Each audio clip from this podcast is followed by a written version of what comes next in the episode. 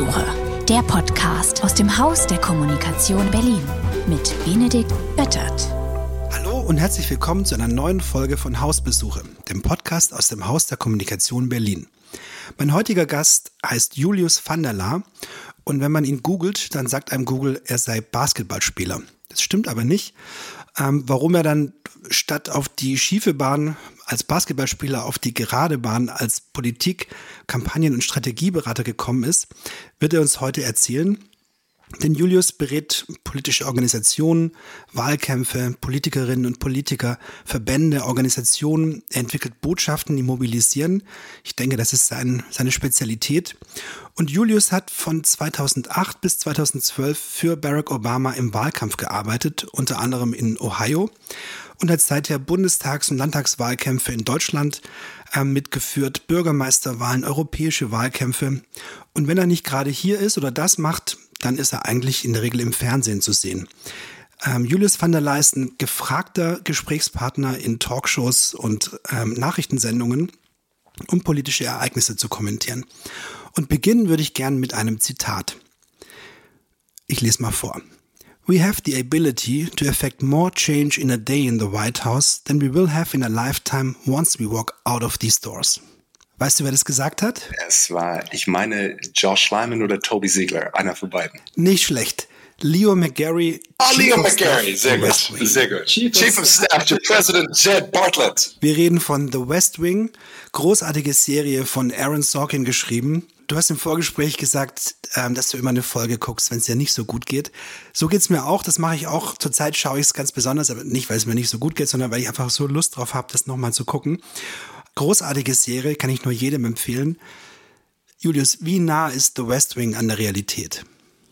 Ich glaube, es war auf jeden Fall nah an der Fantasiewelt, die ganz viele zu diesem Zeitpunkt hatten, als es rausgekommen ist. Es war natürlich so diese katastrophale Zeit, zumindest aus einer demokratischen Perspektive von George W. Bush, der im Weißen Haus saß. Ne? Mhm. So, es kam Ende der, der 90er raus. Ähm, es war absolutes Chaos in Washington. Die Bill Clinton-Saga ging gerade zu Ende. George W. Bush.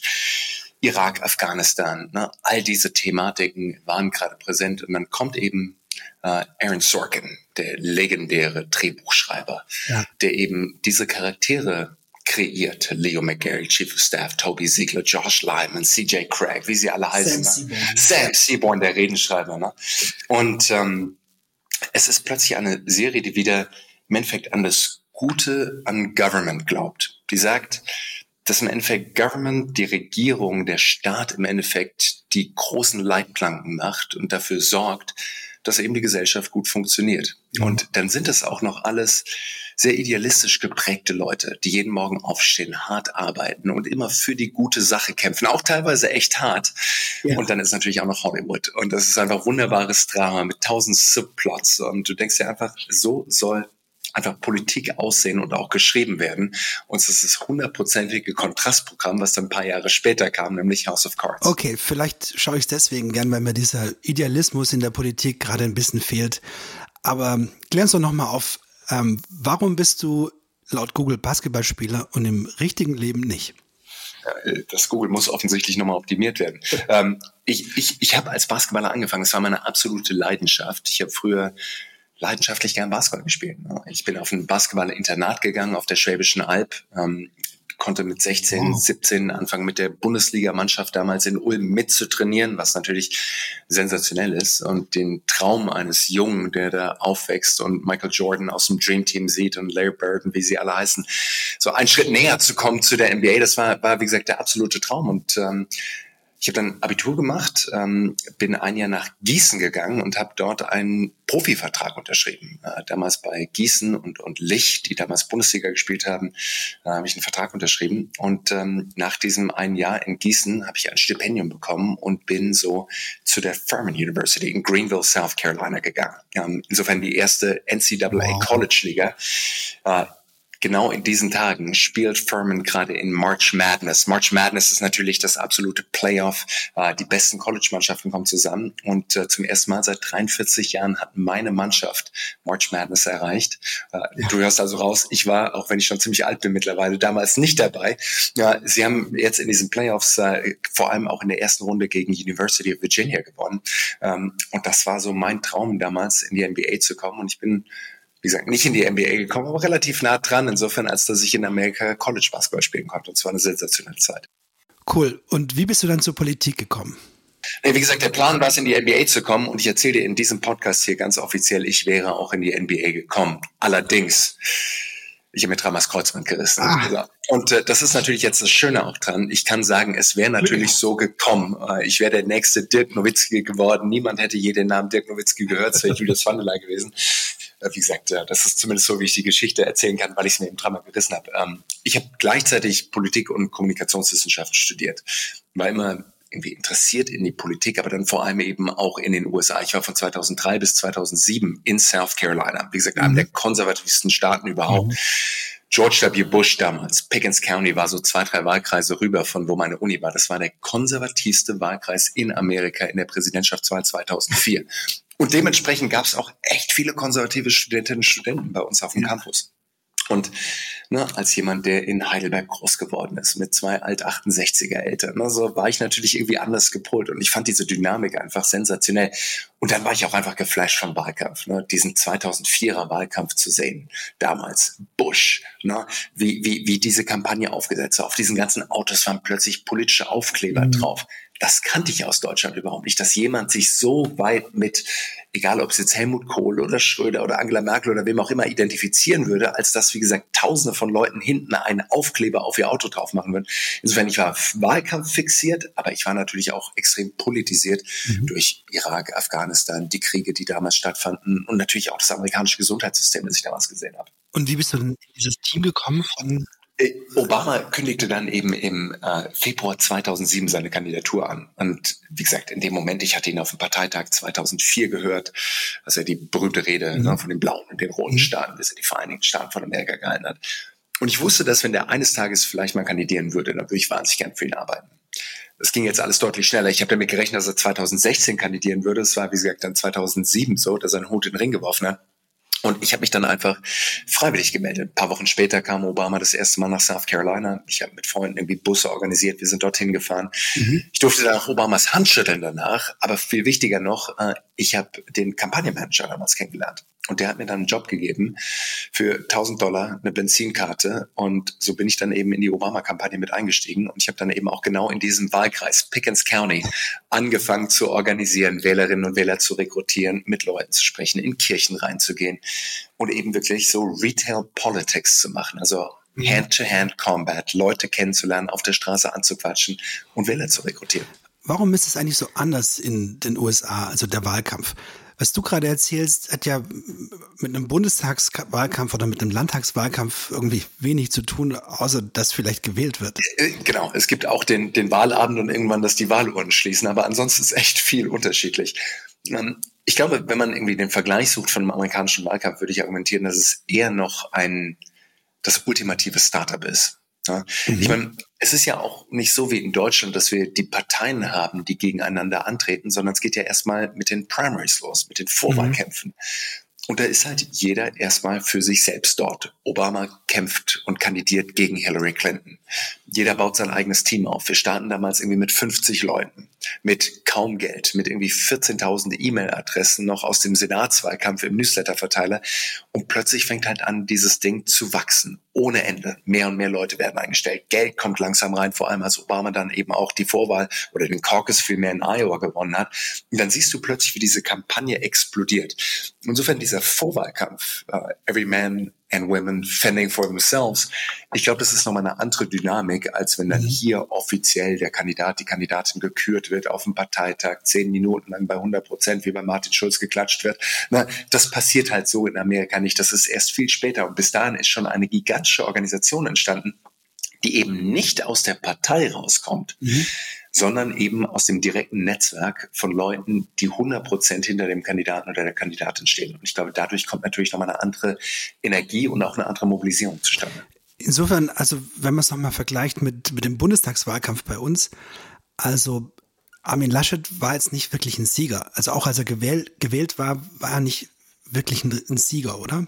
Ja, mehrere Wahlgänge, ja. Kompromiss. Ich meine, er hat eine sehr amerikanische Rede damals gehalten, wenn du mhm. dich erinnerst, dieser Parteitag, ne, wo sie alle drei standen, Röttgen, Merz natürlich auch noch. Und dann kommt dann plötzlich Armin Laschet und holt da die Marke raus, die Bergwerksmarke, ja. ne, und sagt, sie kennen mich. Ne. Ähm, das fand ich war schon ein sehr, sehr amerikanischer Wahlkampfmoment, aber das war vielleicht auch das einzig amerikanische an diesem letzten 2021er Bundestagswahlkampf. Ja, das stimmt. Also der Weg von Obama ist dann doch noch ein ganzes Stück. Das ist ein ganzes Stück, ja. Obama hatte super Redenschreiber, aber jeder von denen sagte, der beste von allen war Obama selbst. War das so? Ich meine, John Favreau ist ein sensationeller Redenschreiber. Ähm, selbe gilt für Ben Rhodes, äh, John mhm. Lovett, all die anderen, die da auch mitgeschrieben haben. Ähm, aber wie gesagt, das gehört, finde ich, auch zu einem Redenschreiber dazu, dass er sagt, na, der Kandidat hat es de facto selber geschrieben. Ich habe irgendwo ein paar T-Striche ja, genau. durchgestrichen genau. und ein paar i-Tüpfelchen gemacht. Ich finde, das ist schon auch die feine Art. Aber äh, ich glaube, es ist richtig. Obama hat ja selber auch schon viel geschrieben. Dreams of mhm. my father, The Audacity of mhm. Hope. Und das heißt, ähm, es ist erstmal ein Autor. Dazu kommt, er ist auch noch ein Jurist und weiß eben auch, wie man ein Argument strukturiert. Und wenn du die Reden anschaust, vor allem wenn du sie durchliest, dann siehst du, dass das im Endeffekt ausgeschmückte Argumente sind. Aber das mhm. ist wie ein Opening Statement in so einer amerikanischen Serie, wo eben äh, die Anklage kommt und sagt, ich mache jetzt meinen Case. Und Obama hat halt auch immer die Reden so gesehen, so we're prosecuting a case ich will hier politischen Unterschied machen und ich will Leute überzeugen. Und dafür muss ich halt eben auch Argumente liefern. Dass es jetzt auch in wunderbare Prose reingekommen ist und mit sensationellem Storytelling, ne? das ist klar und das ist auch was Besonderes. Aber erstmal hat er wirklich gut geschrieben, glaube ich. Ja. Also es hat sich ja doch eine ganze Menge verändert in der, in der Art der Kommunikation und, und der Präsidenten. Aber vielleicht vorher noch die Frage, ähm, oh, die USA ist so ein großes Land und es gibt so viele Menschen in den USA. Wie kommt es eigentlich, dass ein, ein Parlament, das als Senat bezeichnet wird, also frei übersetzt als Ältestenrat, ähm, wie kommt es, dass die Präsidenten oder die Kandidaten von heute im Grunde doppelt so alt sind, wie Kennedy war? Ja, ähm, vor allem wenn du dir jetzt Joe Biden und, und Donald ja. Trump anschaust. Ne? Ähm, naja, ich glaube, du hast natürlich diesen, diesen Vorwahlprozess. Wer hätte damals gedacht, 2020, dass Joe Biden dann auch wirklich der Kandidat wird? Ich war mhm. damals in Iowa und habe mir Elizabeth Warren angeschaut und Bernie Sanders angeschaut und Joe Biden auch. Und Joe Biden war bei einer Veranstaltung, wo etwa fünf Minuten bevor es losging, seine Mitarbeiter reingekommen sind und die Stühle weggetragen haben. Weil nichts schlimmer, du weißt es natürlich, mhm. ist, wenn plötzlich die Kamera da steht, der Kandidat auf die Bühne geht und du siehst einfach leere Stuhlreihen und leere Stuhlreihen. Insofern Stühle einsammeln. Ich glaube, die wären am liebsten noch in eine kleinere Aula gegangen. Aber ähm, äh, am Schluss, glaube ich, damals Joe Biden hat eben den Amerikanern das Gefühl gegeben, dass er die Antidote, also im Endeffekt das Gegenteil von Trump ist. Ne? Ja. Ähm, und Trump war crazy. Uh, Joe Biden hat gesagt, ihr müsst Trump feuern. Und ich bin im Endeffekt nichts Aufregendes. Im Gegenteil, ich bin die Schlaftablette, aber ich bringe uns zurück zur Normalität. Und ich glaube, nach Corona, nach nimm doch bitte UV-Licht und schluck Bleiche, haben einfach Leute gesagt, ich will jemanden, der nicht aufregend ist. Ich will das Gegenteil wieder haben und ich will einfach Sanity im Weißen Haus wieder haben. Wobei seine Acceptance Speech, die fand ich wirklich super. Also die hat er wirklich sensationell delivered. Jetzt die Frage von, von Trump oder? Nee, von Joe ja, Biden. Absolut. absolut. Joe, äh, Trumps Acceptance Speech war auch sensationell, ne? American Carnage, wo er wirklich ins Düstere vom Düsteren gegangen ist. Also sensationell auf eine andere Art und Weise. Aber ne, auch da, Joe Biden steht plötzlich an dieser National Mall. Und ich glaube, der war schon bei der Amtseinschwörung von Jefferson irgendwie dabei. Aber, aber, aber ähm, schlussendlich steht er dort und es sind kaum Leute da. Ne? Bei Obama waren, glaube ich, dreieinhalb Millionen Leute dort. Und Joe Biden schaut einfach nur in dieses Meer von Flaggen, mhm. das sie da unten mhm. aufgestellt hatten. Und quasi niemand ist dort, weil ein paar Tage vorher die Insurrection stattgefunden hat. Und mhm. trotzdem schafft es eben, so eine Rede zu halten. Aber ich glaube, da ist noch ein wichtiger Punkt dabei, weil du auch vorhin das Redenschreiben angesprochen hast. So, ein Präsident muss ja auch in dem Moment deliveren. Er braucht aber auch den Moment dafür. Wenn es um nichts geht, ist es halt auch schwer, eine große Rede zu machen. Insofern, die Situation war ja maximal aufgeladen. Vier Jahre Trump, Joe Biden kommt, Covid, die Insurrection, ne, der Sturm aufs Kapitol. es braucht manchmal halt eben auch den großen Moment, damit du auch eine große Rede halten kannst. Und ich glaube, das verkennen wir manchmal auch in Deutschland, dass es manchmal, nicht im Moment, aber manchmal halt auch einfach echt gut lief. Und wir dann mhm. gesagt haben, jetzt hätten wir gerne mal, dass die Merkel eine ordentliche Rede hält. Ja, was soll sie denn sagen? Ne? Es war irgendwie Top-Bruttoinlandsprodukt, ne? äh, de facto keine Arbeitslosigkeit, alles läuft großartig und die Sonne scheint. Dann ist es auch echt schwer, eine Rede mit Gravitas zu halten. Und deshalb muss man eben auch sagen, die Situation macht halt eben auch die Rede mit. Ähm, Ayrton Senna hat mal gesagt, glaube ich, an einem sonnigen Tag kann man nicht 15 Autos überholen, aber man kann es, wenn es regnet. Also wahrscheinlich braucht man auch bei einer richtigen Rede den richtigen Moment dafür. Was brauchen wir denn sonst, um, um Menschen in Schwingungen zu versetzen, wie du das formulierst, also Menschen zu mobilisieren? Oder Edward Bernays hat es, glaube ich, mal so genannt, Engineering of Consent. Ja, und Homer Simpson hat mal gesagt, es braucht die sogenannte Christitude. Ne? Und ich, ich, finde, ich finde, das passt eigentlich ganz gut, ne? so wie wir auch eben gerade drüber gesprochen haben. Ähm, du kannst nicht plötzlich mobilisieren, wenn es keinen Grund dafür gibt. Ne? In der Politik mhm. gibt es diesen alten Satz, löse niemals ein Problem, das keiner hat. Und ich finde, das absolut wahr. Du kannst mhm. nichts wirklich großartig in Schwung setzen, wenn eigentlich allen das wirklich gut geht. Und wenn man das jetzt natürlich nimmt, löse niemals ein Problem, das keiner hat und einmal umdreht, was wird da draus? Daraus wird der folgende Satz verkauf das Problem, das du löst und nicht die Lösung. Ne? Und ich weiß, dass da ein mhm. gewisser Zynismus drin ist, aber wir brauchen natürlich irgendwie Folie, von der wir uns auch abstoßen können. Wir brauchen die Startbahn, mit der das Flugzeug abheben kann. Und insofern, glaube ich, braucht es dieses Zusammenspiel aus Krise, Crisis mhm. und Opportunity. Ne? Und ich glaube, das brauchen wir auch eben diese Polarität der Botschaft. Ne? Weg von etwas, aber eben auch hin zu etwas. Ne? Und wenn wir die zwei zusammennehmen, dann glaube ich, ist zumindest das Grundkonstrukt einmal dort, um eine Geschichte darauf auch aufbauen zu können, aber vor allem eben auch Leute in Schwung setzen zu können. Ähm, was braucht man für einen guten Wahlkampf? Also was ist das Wichtigste? Ist es die, die Ausgangslage, also das Problem? Ist es der Kandidat, die übergreifende Kernbotschaft? Ist es der, der emotionale Slogan oder ist es die Kampagne generell? Also, wenn du wählen dürftest, was wäre das Erste, was du dir rauspicken würdest? TikTok. Nein, äh, ich, ich glaube, ähm, so, wenn ich jetzt überlege, was, was braucht es? Kandidat, Kandidatin ist natürlich das A und O. Ähm, aber ich glaube, du musst den Kandidaten, die Kandidatin auch richtig zu dem aktuellen Zeitpunkt, dem mhm. Moment in der Geschichte, wo wir gerade stehen, positionieren können. Und ich glaube, du kannst immer eine Geschichte erzählen. Aber die Geschichte muss halt eben plausibel sein. Insofern, was, was ist ein Wahlkampf? Ich argumentiere mal, ein Wahlkampf ist immer ein Wettlauf um die Definition und ein Wettlauf um die Deutungshoheit. Mhm. Du und ich kandidieren gegeneinander und ich muss natürlich definieren, worum es in diesem Wahlkampf geht. Ne? Ja. Wir können zurückgehen zur letzten Bundestagswahl. Scholz gegen Annalena Baerbock, gegen Armin Laschet. Ähm, Scholz hat am Schluss besser definiert, worum es geht. Ne? Und wenn ich jetzt überlege, so was war eigentlich so diese Kampagne? Dann ich, ich gehe noch einmal einen Schritt zurück, wenn wir uns so alle zusammensetzen und überlegen, ja. wie geht man eigentlich richtig ran? Ne? So, so der Maschinenraum der Macht. Ich denke mal, also, es gibt zwei unterschiedliche Herangehensweisen. Das eine ist eben, wir sagen, jede Kampagne ist immer eine Antwort. Ja? Mhm. Unsere Aufgabe als Kampagnenmacher ist herauszufinden, was ist die Frage der Wählerinnen und Wähler. Und wenn wir die gut durchdrungen haben und rausgefunden haben, dann können wir unseren Kandidaten nach vorne schicken und der kann diese Frage beantworten. Und wenn er sie gut und plausibel beantwortet, kriegt er wahrscheinlich ein paar Stimmen. Herangehensweise eins.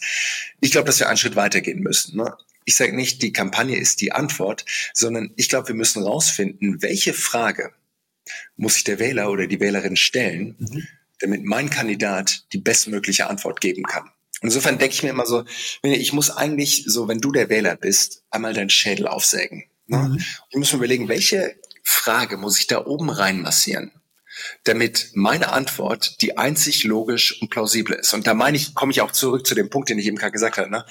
Verkauft das Problem und nicht die Lösung. So oft stellen wir uns hin und sagen, das hier ist unser Fünf-Punkte-Plan, unser Sieben-Punkte-Plan, unser Neun-Punkte-Plan. Hör dir das doch an und das klingt doch plausibel. Ich glaube, besser ist es eben, das Framing mit vorzugeben. Ja, dieser Wettlauf um die Definition. Ich definiere, worum es geht.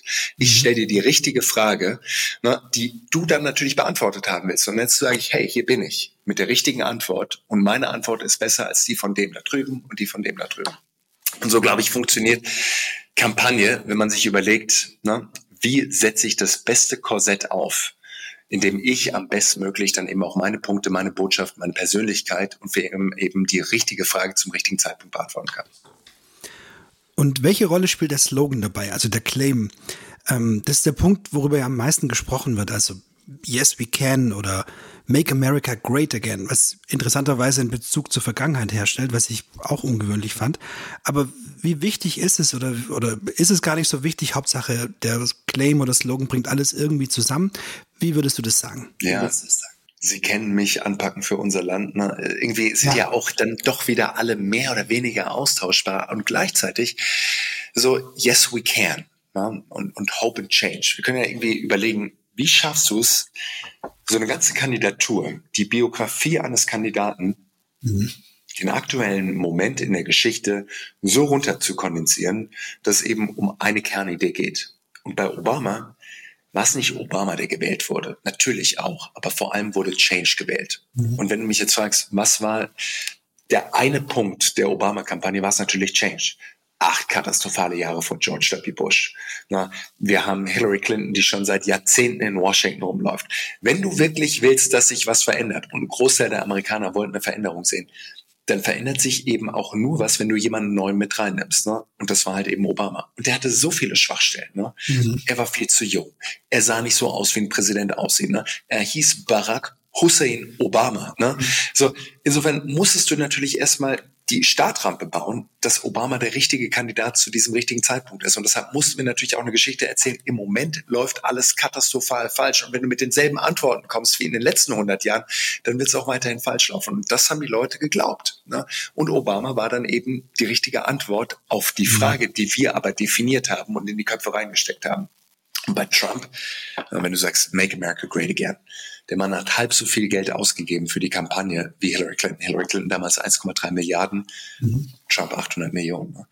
Und er hat diesen Slogan genommen, Make America Great Again, der auch ein Plagiat war von Ronald Reagan. Mhm. Und nichtsdestotrotz, Make America Great Again ist ja eine in sich geschlossene Geschichte. Ne? Amerika war mal großartig, dann lief vieles falsch. Ne? Bush hat uns in irgendwelche irrsinnigen Kriege geführt. Obama hat den Kommunismus hier wieder zurückgebracht. Mein Name ist Donald Trump. Ich bin der Einzige, der es fixen kann. Warum? Ich habe ein ganzes Imperium aufgebaut. Ich bin ein Fixer, ich bin ein Builder, ich bin ein Dealmaker und ich werde die besten Deals wieder für Amerika machen. Ich bin der Einzige, der Amerika wieder großartig machen kann. Insofern, da steckt eine komplette Geschichte drin. Und das ist, glaube ich, die andere Definition vom Wahlkampf. Was ist es? Mhm. Jeder Wahlkampf ist immer eine Geschichte. Wo kommen wir her? Wo sind wir gerade? Und wo wollen wir hin? Jetzt ist aber noch ein zentrales Element wer steht zwischen mir und dem Erreichen dieses avisierten Ziels, mhm. diesem Mountaintop, ne, wo wir alle hinwollen. Jetzt können wir mit Leo McGarry und äh, Jet Bartlett natürlich wieder kommen und das Biblische mit reinbringen können. I want to take you to the mountaintop. Aber es braucht natürlich eben nicht nur die Protagonisten, es braucht halt eben auch den Antagonisten. Ne? Irgendjemand, der uns den Weg versperrt. Mhm. Den muss ich eben auch so positionieren, dass der Wähler, die Wählerin sagt, ach Donnerwetter, ne? ich sehe, wo wir hinwollen, the shining city on the hill. Und ich glaube mir auch, dass der Bene uns dorthin führen kann. Aber leider gibt es dort ein paar Widersacher. Mhm. Und ich muss ihn jetzt unterstützen mit meiner Spende, mit meinem Freiwilligen, eben mit meiner Stimme, dass er uns ins Promised Land eben auch hinbringen kann. Spannend. Äh, um nochmal auf den Kandidaten zu kommen. Du bereitest ja auch Leute auf Fernsehauftritte vor, ähm, gibst denen Tipps, wie man interessant wirkt, wie man souverän wirkt. Wie wichtig ist denn der Kandidat erstmal für so eine Kampagne oder die, die, die Persönlichkeit des Kandidaten? Also sagen wir mal so, er könnte ja auch ein, ein wahnsinnig schlauer Typ sein, der aber im geschlossenen Raum mit geschlossener Tür sich das alles ausdenkt. Der wird schwer haben, oder? Ich glaube, also jeder Kandidat hat viele Vorzüge und jeder Kandidat hat Schwachstellen. Ich habe es eben gerade mhm. gesagt, Obama unerfahren. Ne? Wollen wir den jetzt wirklich nehmen? Ähm, und richtig gute Kandidaten schaffen es durch ihre vermeintlichen Schwächen durchzugehen. Ne? Also es soll jetzt nicht so, mhm. so, wie so wie so ein chinesischer Glückskeks klingen. Ne? Du musst deine Schwäche zur Stärke machen. Aber ich finde, da ist was dran. Ne? Auch Donald Trump. Ich meine, massive Schwächen. Keinerlei Executive Experience in der Regierung. Multimilliardär, ne? wollen wir wirklich, in Deutschland auch, wollen wir wirklich einen Milliardär haben? Ne? Und Trump hätte jetzt sagen können, ja, so reich bin ich nicht oder ich habe auch wahnsinnig hart dafür gearbeitet. Ich erinnere mich an den 2012er Wahlkampf, die Wiederwahl von Obama mhm. damals gegen Mitt Romney, der auch echt gutes Geld verdient hatte, Multi, Multi, Multi, Multimillionär war, der dann versucht hat, sein Einkommen runterzurechnen mhm. und mehr Steuern zu zahlen. Ich glaube, der hat irgendwas so sieben, acht Prozent Steuern gezahlt und hat dann auf Biegen, Brechen versucht, noch irgendwie über die zehn Prozent zu kommen, damit er sagen kann, es ist nicht ganz so wenig. Ne? Und das meine ich eben, das ist nicht durch seine Schwäche durchzugehen. Trump hat das ja. gemacht. Was hat der gemacht? Der hat gesagt, ich bin Milliardär und weißt du was bin ich? Ich mache dich auch zum Milliardär. Ne? Und ja. nur mit mir kannst du auch wieder Milliardär werden. Jeder von euch kann reich werden. Ich bin derjenige, der ne, das Versprechen von Amerika, den amerikanischen Traum wieder ermöglicht, der in den letzten Jahren eben so kaputt gespart wurde oder kaputt gemacht wurde von den Demokraten. Und insofern ich glaube, wie gesagt, jeder Kandidat hat Stärken und Schwächen. Du musst rausfinden, wie positionierst du die Stärken zu dem aktuellen Zeitpunkt. Und jetzt können wir auch wieder zurückgehen zu 2021. Ich glaube, mhm. jeder, der hier zuhört, wird mir wahrscheinlich recht geben, dass Olaf Scholz nicht der allercharismatischste Politiker ist, den wir in Deutschland je gesehen haben. Ne? Und trotzdem hat er die Wahl gewonnen, was ja wirklich bemerkenswert ist. Insofern irgendwie hat er es ja geschafft, eine Geschichte zu erzählen und ein Bild zu zeichnen, wo es genau ihn und seine Art von Persönlichkeit braucht, mhm. um eben wieder den nächsten Schritt gehen zu können. Und Annalena Baerbock war deutlich energetischer und hat deutlich vehementer auch argumentieren können. Da war deutlich mehr Feuer drin. Ne? Armin Laschet hatte irgendwie was deutlich Vertrauteres. Ne? So irgendwie dieses, diese Vorstellung, mit wem gehe ich am liebsten abends ein Bier trinken, stelle ich mir vor, mit Armin Laschet, das ist bestimmt ein total netter Abend.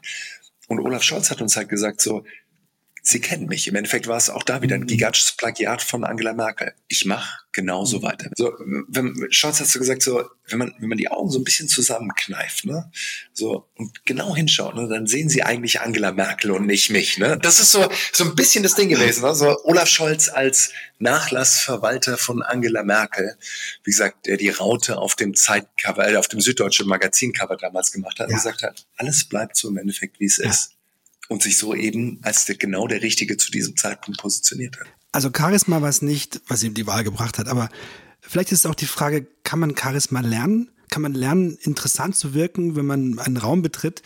Oder kann man lernen, vor der Kamera schlagfertig zu sein oder die Angst zu verlieren?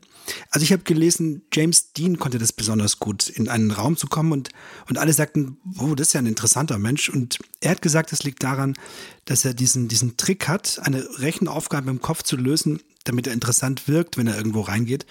Denn, denn dadurch hat er diesen, diesen Blick, dass er interessant ist. Deshalb meine Frage, kann man es lernen? Fantastisch, das werde ich sofort nehmen, klauen und ab jetzt jedem Kandidaten mit auf den Weg gehen, auf den Weg zur Bühne. Oh, wie war nochmal die Wurzel aus 738? also, aber ähm, ich glaube, es gibt einfach gutes Handwerkzeug, was jeder erstmal machen kann. Ne? Ähm, die meisten äh, die schon mal irgendwo gewesen sind und wissen, wie so ein Studio aussieht. Die meisten, die schon mal irgendwie vor 50, 100 Leuten gesprochen haben, beim zweiten Mal ist es meistens ein Ticken leichter. Ne? Du siehst oftmals Leute, die dann eben nicht wissen, wo die Hand hinkommt wenn sie eine Rede halten. Ne? Ähm, die sagen, äh, ich fuchtel mit dem Mikrofon die ganze Zeit rum, ja. dass niemand mehr zuhören kann. Ne? Das sind jetzt die ganz perfiden Dinge, ähm, die auf der Bühne hoch und runter und hoch und runter laufen. Ne? Ähm, insofern, da gibt's einfach kleine Tricks, die man, glaube ich, einmal durchlaufen haben. Also einige Leute haben ein Wahnsinnstalent und haben sich das abgeschaut, haben Reden von Steve Jobs angeschaut und haben wissen genau, wie der damals das iPhone vorgestellt hat und kopieren das de facto. Ich habe mir so unfassbar viele Obama-Reden angeschaut, dass ich bestimmt auch einiges davon versucht zu imitieren, weil es auch einfach gut ist und funktioniert mhm. hat. Und gleichzeitig muss man natürlich aber auch trotzdem seinen eigenen Stil finden und wissen, was zu einem passt und einfach nur zu verbiegen und jeder versucht jetzt einmal der Obama-Darsteller zu sein, wird wahrscheinlich auch nicht gut gehen. Ne? Insofern ist es wahrscheinlich so eine Kombination aus, du machst so die Basics einfach richtig und so banal es klingt, findest aber raus, wer du selber auf der Bühne bist. Und ich mhm. glaube, ein Trick, den man sich geben kann, ist im Marketing, und wir sitzen ja hier in einer gigantischen Agentur, ne? wahrscheinlich viele von deinen Kolleginnen und Kollegen hier werden Buyer-Personas machen, also sich die Persona überlegen, wie die mhm. Idealzielgruppe aussieht und dann eben auch Content für die kreieren. Ich glaube, dass es hilfreich ist, in so einem Wahlkampf sich auch selber einmal zu überlegen, welche Persona gebe ich mir denn auch selber? Ne? So, wer will ich eigentlich sein? Das bedeutet nicht, sich zu verstellen, aber zumindest einmal festzuziehen, wie will ich sein? Wie würde diese Persona dann auch in dieser Situation agieren? Um einfach auch ein konsistentes und kohärentes Bild nach draußen zu, äh, zu, zu, zu platzieren. Du hast kürzlich vor 3000 Leuten gesprochen ähm, in einer Handballhalle. Ähm, wie, wie ist es oder wie ist es im Fernsehen, wenn das kleine rote Licht leuchtet und du weißt, das sind jetzt sogar weit mehr als 3000. Überlegst du dir in dem Moment, welcher Julius möchte ich sein oder, oder geht es einfach bei dir drauf los? Ich glaube, ich habe ähm, gerade als ich angefangen habe und ich bin damals zurückgekommen nach Deutschland, ich war äh, Mitte 20, kam aus der Obama-Zeit zurück ähm, und dann hat mich die ARD zum NATO-Gipfel eingeladen nach Straßburg. So das erste Fernsehinterview. Ne? Ähm, Obama kam auch und ich stand oben auf dem Dach mit Karen Donfried, die damals beim German Marshall Fund war, Jörg Schönbaum war da und so weiter. Und ich habe mir halt einfach vorgestellt, wie ist jemand, der im Fernsehen kommentiert. Ich habe mir extra einen Anzug mhm. gekauft, einen neuen. Ich habe wahrscheinlich den härtesten Seitenscheitel gezogen, den man irgendwie ziehen konnte. Ich habe mir den Schlips so wahnsinnig eng zugebunden und ich habe so geredet, wie ich glaubte, wie jemand im deutschen Fernsehen eben auch spricht. So, insofern ähm, habe ich mir da schon auch so eine kleine Persona zusammengebastelt und ich war einfach wahnsinnig jung und hatte das Gefühl, ich muss auch ein bisschen was darstellen, was vielleicht eben auch von der ARD-Programmdirektion irgendwie erwartet wird oder auch dem Zuschauer und der Zuschauerin damals erwartet wird. Ich glaube, mittlerweile bin ich ein Ticken lockerer geworden, aber natürlich hat sich auch so eine Persönlichkeit dann auch geprägt. Und ich finde, es ist auch durchaus nachvollziehbar, dass jemand vom vor, vor der Fernsehkamera oder von der, auf der Bühne, egal ob es 20 Leute sind oder 100.000, sich schon auch so ein bisschen ein Schutzschild, was wie so eine, so eine Rüstung anzieht und nicht alles preisgibt und vielleicht einen Ticken gerader dastehen würde, als wenn er jetzt irgendwie abends mit seinen besten Freunden irgendwie noch ein Bier trinkt in der Kneipe an der Ecke. Ne? Insofern, ja klar, habe ich mir da so ein bisschen was auch antrainiert oder auch angeeignet oder habe auch einfach gemerkt im Laufe der Zeit, was funktioniert und was nicht. Ne? So, wir versuchen natürlich auch irgendwie mit einem Prototypen heraus rauszugehen, weil wir auch gezwungen sind. Die Kamera geht mhm. an, das rote Licht scheint und du musst halt loslegen. Dann merkst du halt auch irgendwann so, oh Gott, das sollte ich auf keinen Fall nochmal machen. Ähm, und vielleicht ist das andere ganz gut gelaufen, so, dann mache ich doch mehr davon. Also bei uns ist es ja auch oft so, wenn wir von einem Gremium oder, oder bei Kunden präsentieren, das ist ja auch oft ähnlich. Also ich möchte mich nicht daran erinnern, wie, wie meine erste ähm, Präsentation war, aber ich glaube, da bin ich genau so aufgetreten, wie du es gerade von dir beschrieben hast, im falschen Anzug, mit der falschen Frisur.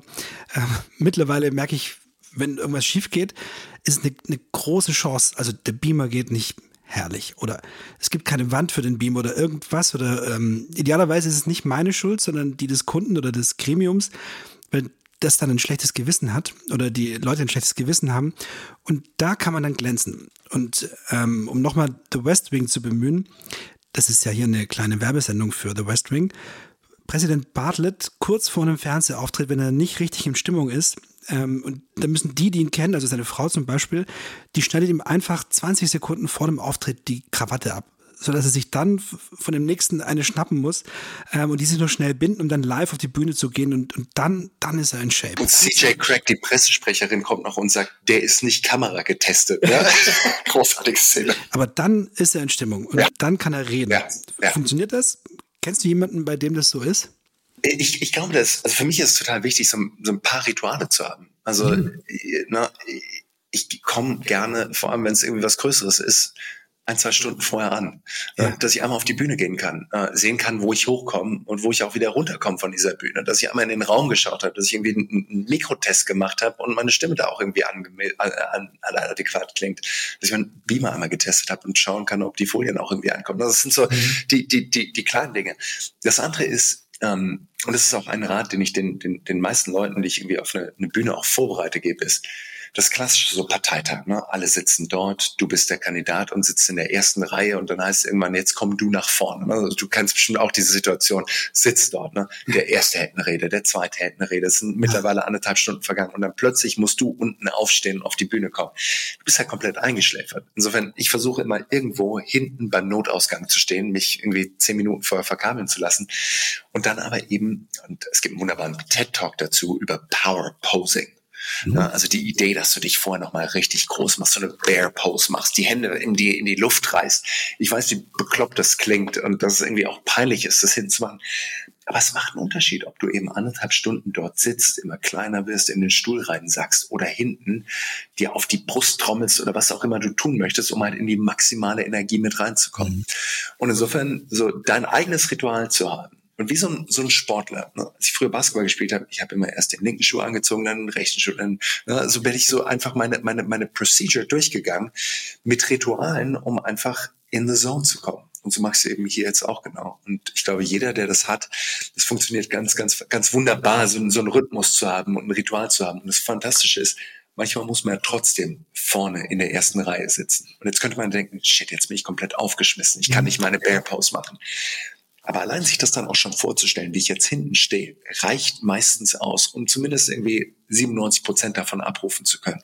Aber es braucht eben das Ritual, an das sich der Kopf erinnern kann, dass du weißt, wie komme ich jetzt auf die Bühne drauf und wie kann ich da die maximale Energie abrufen. Und wenn du weißt, du hast jetzt schon anderthalb Stunden hier gesessen, du wirst immer schläfriger, du, du kriegst dich da raus, aber du weißt, alle anderen, die da sitzen, die werden immer noch schläfriger. Also was machst du, um die aufzuwecken? Oder was braucht ein guter Redner oder eine gute Rede? Gibt es Tricks, um den Saal auf sich zu richten oder muss man da einfach hart durchkämpfen und es irgendwie aushalten? Ich meine, so, es hilft natürlich ein bisschen dabei zu bleiben, den Vorrednern zuzuhören, irgendwie Bezug zu nehmen. Das sind die Klassiker. Ne? Ähm, mein absoluter Lieblingstrick. Ne? Und es bleibt ja alles hier zwischen uns beiden. Aber ich finde, eine der effektivsten Moves ist, Publikum zu beschimpfen. Ähm, so, du musst dir, und ich habe es ja vorhin schon gesagt, ne, gute Geschichten brauchen einen Protagonisten, aber eben auch einen Antagonisten. Und wenn du es jetzt schaffst, irgendwie diese Beziehung mit dem Publikum aufzubauen, du musst vielleicht ein bisschen dort ins Publikum reinschauen, aber dir irgendjemanden zu schnappen, der es vor allem auch ab kann. Ne? Und das planst du ja auch irgendwann rauszufinden, wer kann ab und wer nicht. Wenn ich dich da vorne sehen würde, würde ich wissen, so, Bene kann ich es auf jeden Fall einmal machen, ne? dich als übelsten Shopwähler zu beschimpfen. Ne? Was auch immer es ist, aber du brauchst ja irgendwie ein bisschen Dynamik. Und Dynamik entsteht ja meistens dann auch durch Reibung. Mhm. Ich glaube, du kennst es aus der Stand-up-Comedy wenn das Publikum irgendwie flat ist und irgendwie so ein bisschen eingeschläfert ist, was macht der Comedian? Der stellt sich vorne hin und der fängt an, mit dem Publikum ins Gespräch zu gehen. Was machst du eigentlich beruflich? Und dann kommt irgendwas. Ne? Dave Chappelle macht das großartig. Uh, Bill Burr, wie sie alle heißen. Und insofern, glaube ich, kann man davon durchaus auch ein paar Elemente nehmen. Und du siehst es ja auch, ne? Christian Lindner, den feuert das total an, wenn es auch ein bisschen Feedback aus dem Publikum gibt, wenn man mit den Leuten ins Gespräch gehen kann. Robert Habeck auch, ne, der führt ja auch teilweise Gespräche mit dem Publikum. Insofern, wenn es bei dir nicht läuft, ne, dann brauchst du halt immer den Backup-Plan. Und wenn du dann souverän genug bist und dann sagen kannst, so gut, dann suche ich mir jetzt jemanden im Publikum raus und ich fange an, eine Debatte auch dort irgendwie anzuzetteln. Ich glaube, dass es auf jeden Fall ein Weg ist, ein bisschen neue Energie damit reinzukriegen. Sehr gut. Wer kann das von unserem Personal? Wem hörst du gern zu? Ich habe zwei genannt, denen ich auf jeden Fall gerne zuhöre. Ne? Habeck höre ich gerne zu. Ähm, äh, Lindner höre ich natürlich auch gerne zu. Ähm, ich glaube, es gibt eine Reihe von Leute, die wirklich toll sprechen. Ähm, vor allem, wenn du auch ein bisschen tiefer reingehst. Aber vor allem, ich glaube, Leute, die es schaffen, eine persönliche Geschichte zu erzählen. Verena Huberts, ähm, stellvertretende Fraktionsvorsitzende von der SPD. Kennen die meisten vielleicht mittlerweile, aber die legen eine Wahnsinnskarriere hin. Die erzählen eine Geschichte, zwar ihre eigene, wie sie aus Trier kommt. Ne? Früher bei äh, Burger King am Grill stand und dort für einen Hungerlohn die Burger geflippt hat. Die hat dann ein Startup gegründet und ist rausgegangen und hat dann eben, weil sie die erfolgreichste App des Monats hatte, kam Tim Cook, der CEO von Apple, zu ihr in die Küche und hat dort eben auch mit ihr gekocht. Ne? Und die Geschichte zu erzählen, ich kam von sieben Euro in der Stunde äh, beim Burger King am, äh, im, am, am Bahnhof und stand dann eben plötzlich mit Tim Cook in meiner Studioküche und habe dort die Burger geflippt. Das ist natürlich eine sensationelle Geschichte. Also ich glaube, Leute, die es schaffen, ihre eigene Geschichte zu erzählen, die aber dann noch einen Schritt weitergehen und sagen, das ist eben auch Teil von meiner Motivation, meinem Antrieb. Mhm. Warum kandidiere ich? Und warum genau zu diesem jetzigen Zeitpunkt? Sie hat halt eben gesagt in der letzten Bundestagswahl, und ich will jetzt eben, dass der Mindestlohn auch weiter ausgebaut wird, weil ich weiß, wie es ist, für sieben Euro Burger zu flippen. Und ich weiß, was es eigentlich auch für eine Anstrengung ist und was eben auch fair ist. Und deshalb habe ich meinen Leuten damals einen adäquaten Lohn bezahlt und deshalb setze ich mich jetzt eben auch in der Politik ein. Und dann wird eine kohärente Geschichte, die, die zwei wichtigsten Fragen, die jeder Kandidat beantworten muss, beantwortet. Ne? Warum kandidiere ich und warum genau zu diesem jetzigen Zeitpunkt? Ich glaube, das ist das, was du brauchst, um eben auf eine Bühne gehen zu können, ins Studio gehen zu können oder eben auf zur Ortsvereinssitzung gehen zu können und sagen, ich will da rein. Ne? I want to get in there. Insofern unterscheidet sich die große Bühne des amerikanischen Wahlkampfs nicht so sehr von der Stadthalle in Bochum oder von der kleinen Stadt oder Bochum ist toll. Ja.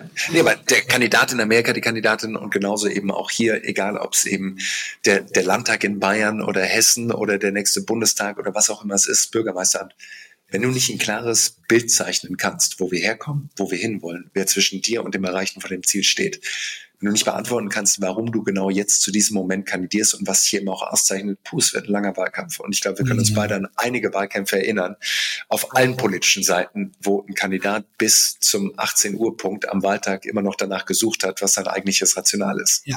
Du berätst ja auch CEOs und Corporates Ist es da anders oder sind es genau dieselben Mechanismen? Ich glaube, in vieler Hinsicht ist in der Corporate-Welt das Setting deutlich kontrollierter. Ne? Die meisten CEOs müssen nicht zwangsläufig in eine Primetime-Talkshow gehen und sich dort mhm. den harten Fragen auf der Einserposition stellen. Ne? Das, glaube ich, macht, macht einen Unterschied. Die können sich ihr eigenes Studio bauen, perfekt ausgeleuchtet. Die können mhm. sich vorher mit dem Pressedepartment die Fragen überlegen. Und trotzdem haben die natürlich auch die Überlegung, wie können wir eben unseren Kandidaten, unseren CEO, äh, unsere Vorständin eben auch so adäquat inszenieren, dass die Botschaft eben auch trägt. Und ich glaube, manchmal tun die sich auch keinen Gefallen, eben nicht ab und zu mal ins Haifischbecken mit reinzuspringen, weil du musst ja auch manchmal aus deiner Komfortzone rausgeholt werden, dass eben ein bisschen Friktion eben auch entsteht. Und das Schlimmste, was ich kenne, ist diese Corporate Accounts, wo eben dann 100, 200 YouTube-Klicks drauf sind in einer Talkshow-Qualität Produktion, wie sie ja. eben auch abends in der ARD läuft.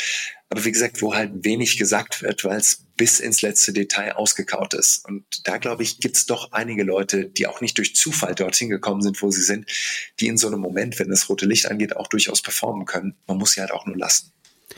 Guter Punkt, aber vielleicht liegt es auch daran, dass viele der Meinung sind, und das ist wahrscheinlich auch oft, dass, dass man weit kommt, wenn man keine Fehler macht eine, eine, eine, eine Wahl gewinnst du aber nicht, indem du keine Fehler machst, sondern indem du mutig bist und auch mal Offenheit oder Verletzlichkeit zeigst. Das ist, glaube ich, ein bisschen wie beim Dating vermutlich. Also ich kenne mich da nicht so aus, aber man muss auch einen Move machen, wenn man was kriegen möchte. Ja. Ich meine, im, im Wahlkampf ähm, ist es auch immer ein Wettlauf um die Zeit. Ne? Was ist das erfolgreichste und vor allem auch wahrscheinlich das schärfste Schwert in jeder Kampagne ist es die neue Information. Entweder mhm. du treibst die Agenda oder du wirst getrieben. Mhm.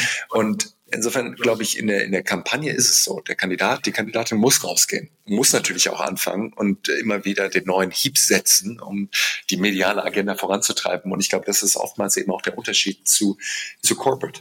Aber ich glaube, auch dort muss man nochmal differenzieren. Ne? In der Politik habe ich ein Ziel ich will am Abend der Wahl im Idealfall 50 plus 1 Prozent bekommen. Ja. Jetzt muss man natürlich auch definieren, CEO hat manchmal auch andere Ziele. Und mhm. manchmal, wie gesagt, hilft es auch einfach, den Kopf unten zu halten und zu sagen, der Laden läuft großartig. Warum soll ich jetzt aus Versehen irgendwie einen Stock in die Speichen mit reinwerfen? Ähm, wie gesagt, da, da will ich niemandem reinfunken. Jeder hat da, glaube ich, ein ganz gutes eigenes Gefühl. Aber ich glaube, rauszugehen und aktiv die Agenda zu bestimmen, mhm ist wahrscheinlich eine bessere Ausgangssituation, als plötzlich reingekekelt zu werden und dann erstmal mit an die Oberfläche schwimmen zu müssen, bis man wieder Luft holen kann. Ja, gutes Bild. Welcher Teil von dem macht dir am meisten Spaß? Mir macht am allermeisten Spaß im Endeffekt, und jetzt kommen wir wieder zurück zum Anfang, zu Aaron Sorkin. Es gibt eine wunderbare Masterclass mit ihm. Er klärt einmal ja. Screenwriting, du hast sie gesehen. Ja. Ne? Und so dieses Bild vom Writer's Room, jetzt können wir sagen, der, der, Maschinenraum der Macht, die Wahlkampfzentrale. Bei Bill Clinton war es damals der Boiler Room. Ne? Auch wunderbare, äh, äh, wunderbare Doku, die man sich anschauen kann mit James Carville und, und, und, und äh, George Stephanopoulos, äh, Inside the Boiler Room. Aber so, jetzt kann man sagen, so, es gibt da irgendwie die, die, die, die, die, große Wahlkampfzentrale, die Kamper bei der SPD, Konrad Adenauer, was auch immer es ist.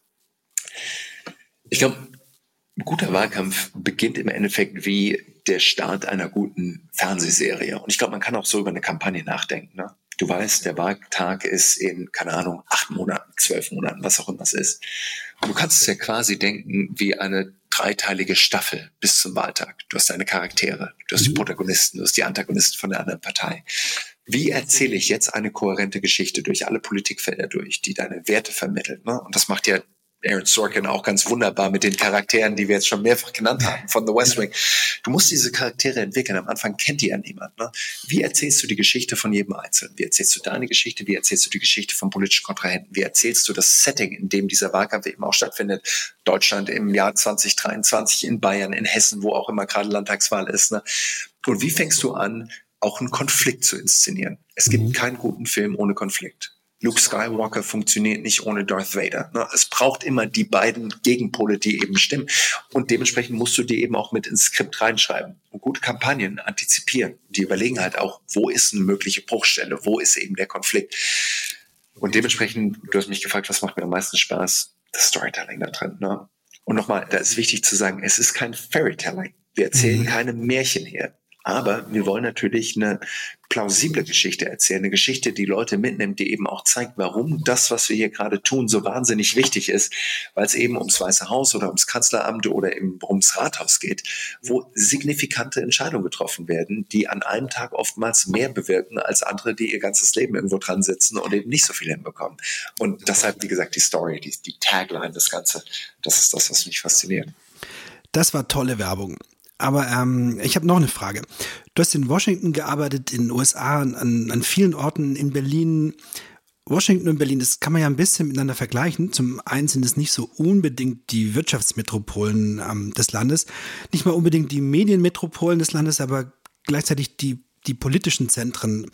Ähm, War es das schon an Parallelen oder hat Berlin noch, noch gute Chancen, richtig toll zu werden? Ich, ich, ich liebe Washington aber ich bin auch ein viel, viel größerer Fan von Berlin. Ich meine, dieser Neoklassismus in Washington, dieses ganze überwältigende äh, Granit überall, der Gravitas, der dort mit eingebaut wurde, um das eben auch mit zu stilisieren, worum es dort eigentlich geht, die Macht. Na, wenn du da unten in den Kongress oder ins Weiße Haus reinläufst, sondern der, der überkommt dich schon irgendwie so ein Gefühl und es ist oftmals anders, als wenn du ins Paul-Löber-Haus reinläufst oder, oder die Reinhardtstraße runterläufst ja. im Vergleich zur K Street in Washington.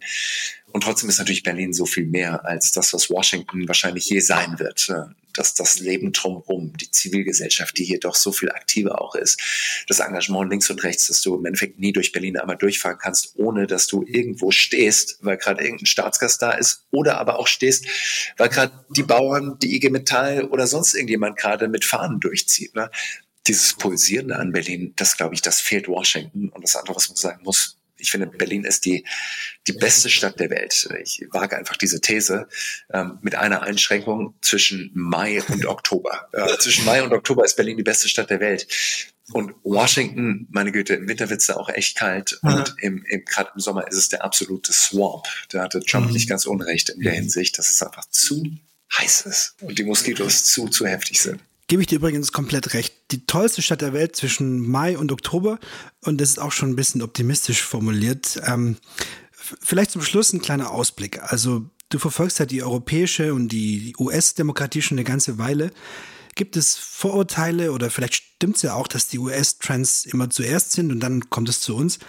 Ähm, wie siehst du die Entwicklung der politischen Kommunikation der nächsten Jahre? Haben die, die, wie soll man sie nennen, die Populisten, also ich weiß nicht, ob man Boris Johnson ähm, so bezeichnen könnte, ähm, oder kann man so sehen, Berlusconi, Erdogan, Orban, Kurz, Kaczynski, ist es vorbei oder hat es damit erst angefangen? Gut, die waren in Italien ist jetzt noch nicht so wahnsinnig lange her. Ne? Der Trend ja. geht schon auch noch ein bisschen weiter. Ähm, und in England mal schauen, was nächste Woche ist. Ähm, die haben auch einen, durch, einen, durch, durchaus einen Durchlauf. Ähm, ich glaube schon, dass man natürlich auch wir alle, die wir in, in der Kampagne sind, natürlich rüberschauen. Was ist der der hottest Shit gerade aus, aus, aus, aus den USA. Was, was passiert gerade irgendwie beim Microtargeting und äh, wie funktioniert der nächste Datenmarker, welche Rolle spielt TikTok und so weiter und so weiter. Und einfach dadurch, dass dort so viel, viel mehr Geld im Umlauf ist als bei uns, können natürlich Trends auch nochmal ganz anders ausgenutzt werden. Technologie spielt eine ganz andere Rolle. Die skalierbaren Effekte sind viel, viel größer. Und gleichzeitig, je länger ich das jetzt mache, ähm, so glaube ich, bin ich auch entspannter und schaue immer mehr auf die Botschaft und schaue drauf, wer kann die Botschaft wirklich am effektivsten inszenieren. Und da, wie gesagt, haben wir so viele Unterschiede als dass in den USA ein Donald Trump gewinnt und bei uns ein Olaf Scholz gewinnt. Ne? Donald Trump, der zur Amtseinschwörung seines Nachfolgers nicht hingeht und Olaf Scholz Blumen mitbringt und die Angela Merkel unten im Kanzleramt überreicht und es gibt Küsschen, Küsschen und dann übernimmt halt der Olaf. Und du weißt ganz genau, der dürfte problemlos bei der Angela anrufen und die könnten das auch einmal alles durchkauen. Ne? die politische Kultur, wo die Republikaner sagen, koste es, was es wolle, wir wollen Joe Biden auf einen Term limitieren. Und auch wenn es bedeutet, dass wir aktiv Politik gegen das eigene Land machen. So, da lobe ich mir unseren Parlamentarismus, wo dann eben doch die CDU zähneknirschend die Hand hebt und mit der Ampel eben auch für eine Zeitenwende stimmt, weil es halt einfach das Richtige ist. Und genauso war es vorher auch in der letzten Legislaturperiode. Also dieses Zusammenkommen, auch wenn wir eine gute Polarisierung in einem Wahlkampf brauchen, um einfach auch Emotionen freizusetzen und eine Mobilisierung hinzubekommen, freue ich mich, dass es zumindest an vielen, vielen Stellen einfach auch noch ganz gut einhergeht, dass Leute gemeinsam im Ausschuss sitzen können und sich eben auch irgendwie harte Fragen zu Krankenhausreform oder weiß der Kuckuck was stellen können und das so lange ausdiskutieren, bis man dann halt eben noch dran bleibt und sagt, jetzt haben wir einen ganz adäquaten Kompromiss geschlossen, wo wir beide irgendwie das Gesicht wahren können und das hinbekommen. Also ich liebe Amerika. Ich werde auch auf jeden Fall den 2024er Wahlkampf mir sehr, sehr intensiv anschauen. Ich kann es kaum erwarten, da wieder, wieder rüber zu fliegen. Ich habe einige Trips geplant. Aber, aber äh, ich, ich, ich, vielleicht ist auch so ein bisschen die, das Alter, äh, dass ich immer sage, so, ich kann auch dem viel abgewinnen, was hier mhm. richtig gut läuft. Sofern man sich an die Antworten erinnern kann bei den harten Fragen. Das ist vielleicht der letzte Punkt. Mit den, mit den ellenlangen Schwurbelsätzen, von denen ich, glaube ich, auch einige hier gemacht habe, aber du hast einen guten Punkt, ja. Julius, vielen Dank für deinen Besuch. Es war wunderbar hier, Gast zu sein im Haus der wunderbaren Kommunikation. Tausend Dank für die Anladung. Das ist ein schönes Renaming. Haus der wunderbaren Kommunikation. Dankeschön. Danke dir.